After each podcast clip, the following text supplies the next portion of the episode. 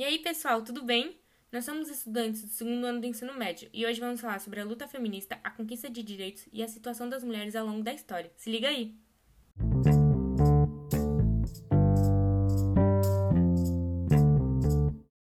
Olá, me chamo Manuela e falarei um pouco sobre o início da luta feminista. O movimento feminista propriamente dito surgiu aproximadamente no final do século XIX eu falo propriamente dito, pois desde a Revolução Francesa, em 1789, e desde a Revolução Industrial, em 1760, que as mulheres começaram a reivindicar por mais participação na sociedade. Um grande exemplo disso é a Declaração dos Direitos da Mulher e da Cidadã, composta no ano de 1791 por Olímpia de Gouges, ativista política e abolicionista francesa, em resposta à Declaração dos Direitos do Homem e do Cidadão, declaração que apenas incluía os homens no dever e direito cívico.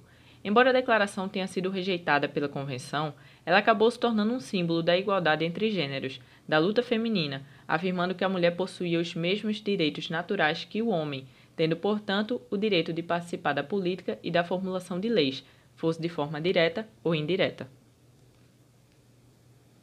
A primeira onda do movimento feminista ocorreu no final do século XIX e representou a luta pelo direito ao voto, ao sufrágio.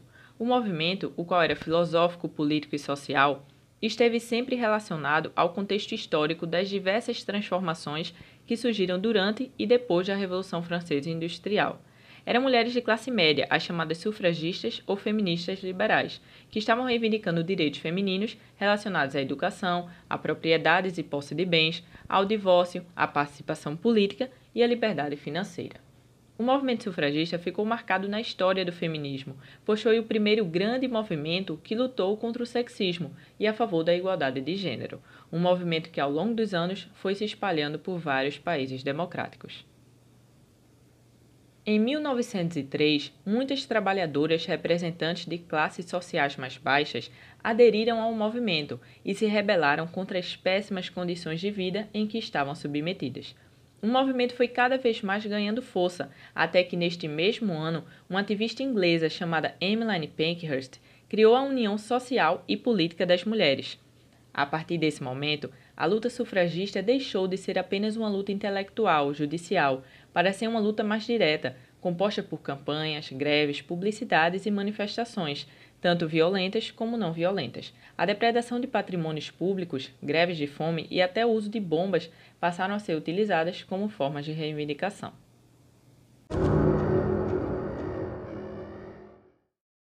A luta acabou ficando mais intensa e violenta com a criação da União Social e Política citada anteriormente e com a entrada de mulheres mais radicais, as de renda mais baixa, que viviam um sofrimento diário ocasionado pelas péssimas condições de vida, pelas injustiças salariais, pelos assédios e muitas vezes estupros sofridos no trabalho, entre várias situações.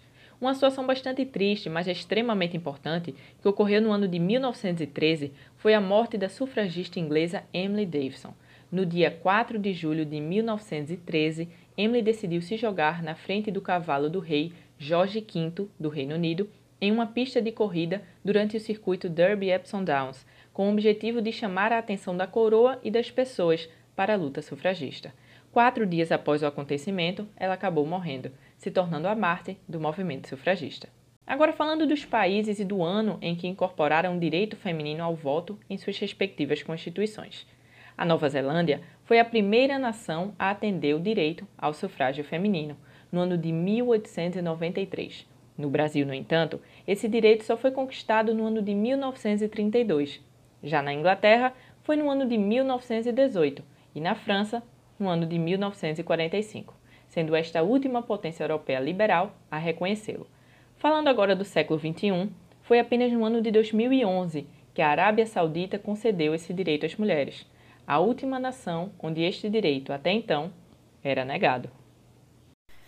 Nossa, Manuela, é lindo demais como essas mulheres tiveram coragem de enfrentar tantas barreiras para conquistarem o direito do voto. Impressiona a Arábia Saudita ter conquistado apenas em 2011. E falando em direitos, como será que a mulher garantiu seus direitos trabalhistas? E será que há respeito no ambiente? Meu nome é Paula e eu vou falar um pouco sobre. Até a industrialização ocorrida na década de 40, a mulher brasileira cuidava somente das funções domésticas com algumas exceções, geralmente viúvas ou solteiras, que trabalhavam com algo ligado à culinária, limpeza ou atividades semelhantes.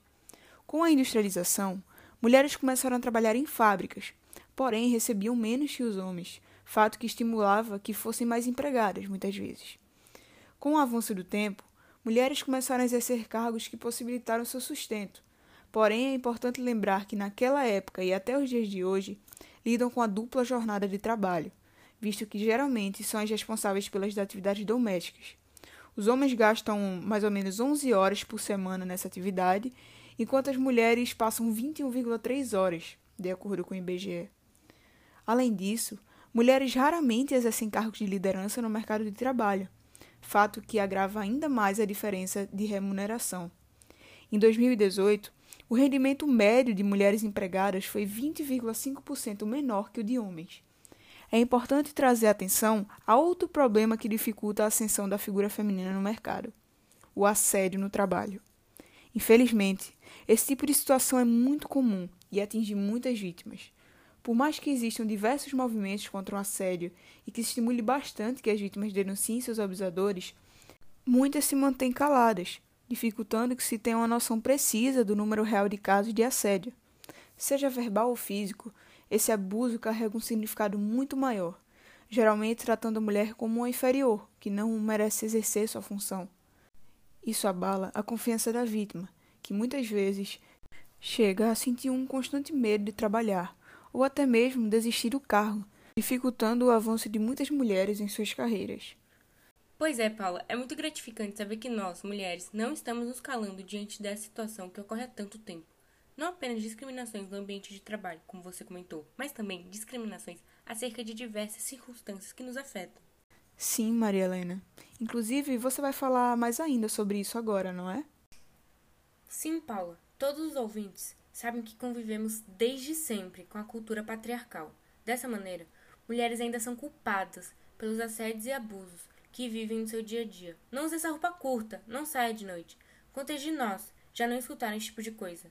De acordo com Juliana de Faria, responsável pela campanha Chega de Fio Fio e sua entrevista dada ao site Terra, apenas 2% das brasileiras nunca sofreram assédio nas ruas. O que mais choca é saber que garotas de 11 a 16 anos recebem convites sexuais de desconhecidos. Vocês acham que eu vi, ou sou gostosa, na rua, elogio? Por medo do assédio, 81% de mulheres já deixaram de ir a algum lugar. Esse tipo de situação é claramente um grande problema decorrente ao machismo extremamente presente no nosso dia a dia.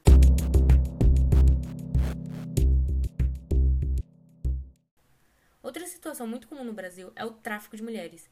De acordo com o Escritório das Nações Unidas para o Combate às Drogas e ao Crime, o nosso país é o lugar que possui maior incidência na América do Sul. Aqui, esse fenômeno e suas vítimas são coisas extremamente negligenciadas. Não existem programas que realmente combatam todo esse problema e suas consequências. Existem muitos casos de exploração sexual infanto-juvenil aqui no Brasil, e o Pará é o segundo estado que possui maior número. Referente a depoimentos, conclui-se que muitas vezes as garotas são levadas por balsas para depois fazerem trabalhos em construções e até no garimpo as meninas são exploradas sexualmente em troca de comida e ou dinheiro. Segundo a ativista Rebeca Souza, integrante do GASC, grupo assessor da sociedade civil da ONU Mulheres, abre aspas, muitas vezes o próprio governo é omisso ou causador dessa situação, no momento em que constrói uma grande obra, mas não se atenta aos impactos sociais que ele pode ter. Fecha aspas. Algo extremamente rotineiro no cotidiano de muitas mulheres são os abusos sofridos dentro de casa, nos seus próprios relacionamentos. Neles ocorrem diversos tipos de violências, psicológicas, morais, físicas e etc. Ou seja, garotas e adultas sofrem discriminação, preconceito, assédios, abusos, exploração e até a morte, simplesmente por serem mulheres, por viverem em uma sociedade patriarcal extremamente machista. Isso é algo muito triste, de, de verdade. Inclusive, a morte de uma mulher, pelo simples fato de ser mulher, recebe o nome de feminicídio. E por que utilizar o termo feminicídio e não homicídio? Bom, há diferenças entre elas. O feminicídio ocorre quando há o assassinato de uma mulher pelo simples fato de ser mulher. Sim, pois é. Este é um caso explícito de misoginia, o desprezo pela mulher. Mas, Paula, todo assassinato de mulheres é feminicídio? Não, deixa eu te explicar. Para ser considerado feminicídio, as situações devem envolver violência doméstica e familiar ou discriminação. Entendeu? No Brasil, infelizmente, essa cultura enraizada da prática de misoginia acompanhada de assassinato está presente até hoje na nossa sociedade. Nos últimos dados divulgados em 2015 do Mapa da Violência no Mundo, é indicado que o Brasil é o quinto país do mundo que mais mata mulheres, tendo em média 13 mulheres assassinadas por dia. E foi exatamente em 2015 que foi decretada a lei do feminicídio pelo governo brasileiro, na qual o feminicídio teria uma pena máxima de até 10 anos a mais que a do homicídio.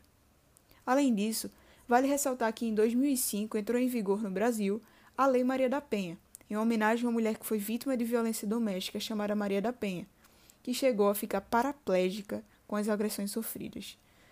Essa lei foi importantíssima para diminuir os casos de violência doméstica no Brasil e aumentar o número de denúncias. Caso você seja uma mulher que está sendo violentada, diz que 180. Denuncie, você não está sozinha.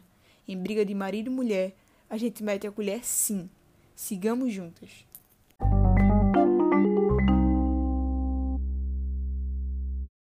Falarei um pouco agora sobre uma das maiores teóricas, ativistas e intelectuais do movimento feminista. Simone de Beauvoir foi uma grande escritora e filósofa francesa, nascida em Paris no ano de 1908. Uma de suas principais contribuições foi a publicação do livro O Segundo Sexo, em 1949. Iniciou, por meio dele, a reflexão acerca da distinção entre gênero e sexo, Segundo ela, o sexo de alguém está relacionado a um fator biológico, à constituição física do ser humano.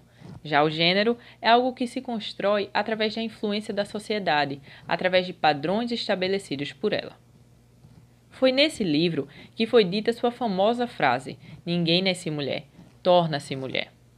Ao longo da história, cada cultura foi criando seus próprios padrões, e a partir destes foram se estabelecendo comportamentos ideais de cada gênero. No caso da mulher, a mãe que cuida dos filhos e da casa, que se realiza sobretudo com a maternidade. Atualmente, as mulheres já conquistaram muitos direitos e muitos padrões estabelecidos pela nossa sociedade patriarcal já foram dissolvidos. Nossa, muito importante mesmo. Simone de Beauvoir foi uma grande mulher que continua nos inspirando até os dias de hoje. Existem diversas outras feministas no mundo que batalham pela causa, como Malala Yousafzai, grande ativista e feminista que ganhou o Prêmio Nobel da Paz com apenas 17 anos de idade, dois anos depois de sofrer um atentado. Malala sempre acreditou que a educação é a base de tudo, luta até hoje pelo direito das meninas ao acesso à educação. Atualmente, há várias organizações no Brasil que defendem a equiparação dos gêneros. Inúmeras questões são discutidas nesse meio. A objetificação da mulher na sociedade, a falta de liberdade para todas se vestirem confortáveis e como bem entenderem, a maneira como todas deveriam se sentir à vontade de negar algo que não desejam entre outras inúmeras questões. A luta não é apenas por detalhes simples do dia a dia, e sim pelo direito de mulheres poderem sobreviver. Convivemos em uma sociedade onde há diversas culturas extremamente opressoras em relação à mulher, tradições que até hoje continuam estimulando a violência e a misoginia. Entretanto, como já dito pelas nossas colegas, muitas questões precisam ainda ser debatidas e, principalmente, combatidas. Além das desigualdades salariais, do feminicídio, dos abusos sexuais e psicológicos que nossas colegas já comentaram, as mulheres ainda enfrentam fortes pressões sociais que continuam em vigor até hoje. Uma mulher que não se casa e que não tem filhos não é vista da mesma forma do que uma mulher casada com filhos. Uma mulher que tem sua independência salarial e que ganha mais que seu marido, ocupando um cargo de maior prestígio social, incomoda ainda muitas pessoas. O feminismo luta pela liberdade das mulheres. O que nós feministas queremos é uma sociedade menos opressora, uma sociedade que não exija, desde criança, que a mulher se case e que tenha filhos, que permita que a mulher saia vestida como quiser e que não seja assediada ou estuprada, que permita mulheres e homens ganharem salários iguais quando estes trabalharem nos mesmos cargos, e que valorize a mulher como um ser humano digno de escolhas, e não como um mero produto de uma sociedade baseada em valores machistas.